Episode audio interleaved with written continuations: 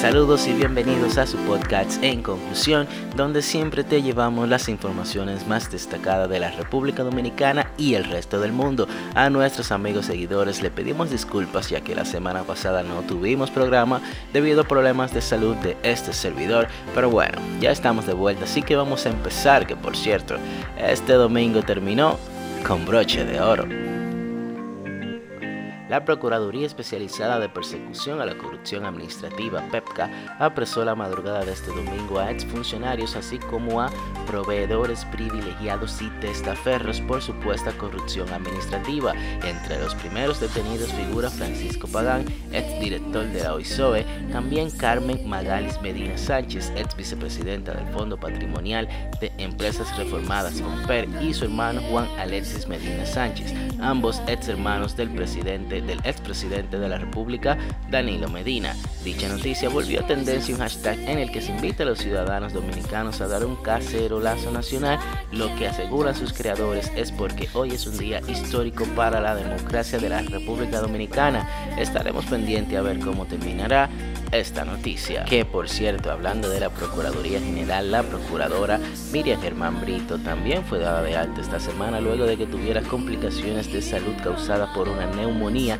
que la mantuvo en cuidados intensivos varios días. El Senado de la República aprobó este miércoles el contrato de compraventa anticipada por 40 millones de dólares suscrito entre el Estado Dominicano y la compañía AstraZeneca para el suministro de 10 millones de dosis de la eventual vacuna contra el coronavirus. Sin embargo, esta misma vacuna fue objeto de fuertes cuestionamientos de su eficacia debido a recientes estudios que lo pusieron en duda su efectividad ante el virus. Y bueno, al ser cuestionado sobre este asunto, desde el Ministerio de Salud Pública simplemente restaron importancia a dicha información. Tras la aprobación de un nuevo estado de emergencia por 45 días que había solicitado el presidente Abinader al Congreso, empezó el debate sobre flexibilizar el toque de queda para los días 24 el 31 de diciembre.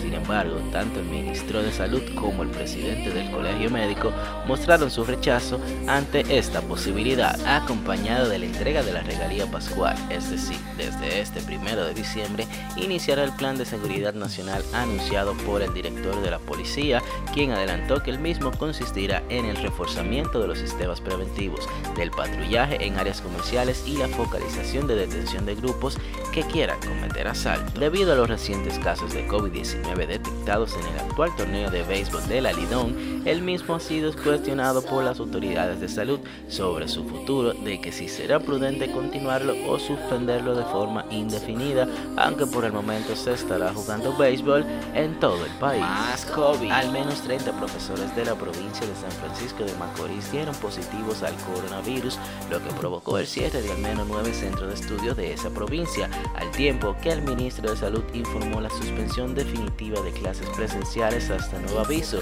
Y a propósito de estas noticias relacionadas con el COVID-19, les invito a escuchar mi comentario final del podcast titulado UNICEF y su anuncio de RD para el mundo. Joyas y accesorios confeccionados en el animal criollo podrán ser adquiridos en nada más y nada menos que amazon.com. Así lo anunció el Consejo Nacional de Promoción y Apoyo a la Micro, Pequeña y Mediana Empresa. Esta semana fue viral la noticia del apresamiento del presentador del show del mediodía, Julio Clemente, luego de que su expareja se querellara ante este. Sin embargo, lo que provocó la indignación de los dominicanos es que Clemente estuvo presentando día tras día pruebas contundentes que lo victimizaban en esta relación y las autoridades ni siquiera citaron a su expareja. Sin embargo, luego de esta querellarse, sin pruebas aparentes, las autoridades dispusieron el arresto del también productor de televisión. Afortunadamente, ya fue puesto en libertad. Esta semana el Ministerio de Salud reveló que desconoce el paradero de 163 vehículos que tiene registrado a dicha independencia, por lo que dio un plazo de 48 horas para que los mismos sean devueltos y aunque ese plazo ya se venció, no se informó si los vehículos fueron realmente devueltos. Internacionalmente hablando, te cuento que el astro del fútbol argentino Diego Maradona falleció esta semana tras complicaciones de salud que le provocaron un paro cardíaco, acabando así con una vida rodeada de gloria y controversia. Traspasa su alma. Finalmente, el presidente Donald Trump dio luz para que se inicie la transición de poder al electo presidente Joe Biden, aunque dicha autorización fue bajo los alegatos de fraude que mantiene Trump, por lo que pese a su aprobación para el traspaso de mando, seguirán las investigaciones.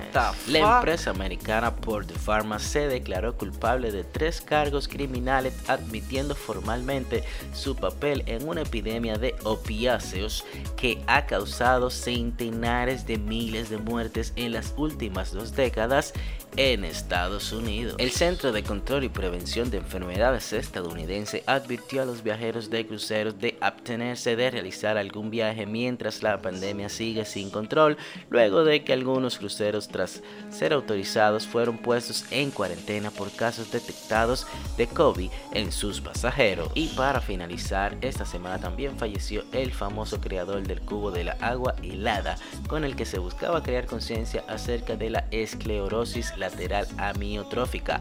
Peter Fleites, quien inspiró a miles a luchar contra esta enfermedad, logró recaudar más de 200 millones de dólares alrededor del mundo para las investigaciones y combatir dicha enfermedad. Y como ya les adelanté a continuación, mi comentario del día de hoy titulado UNICEF y sus anuncios. Bueno, miren, tal vez muchos de ustedes se han fijado en diferentes sitios publicitarios que hay muchos anuncios sobre la prevención del COVID que son auspiciados por la UNICEF. Perfecto, no hay ningún problema.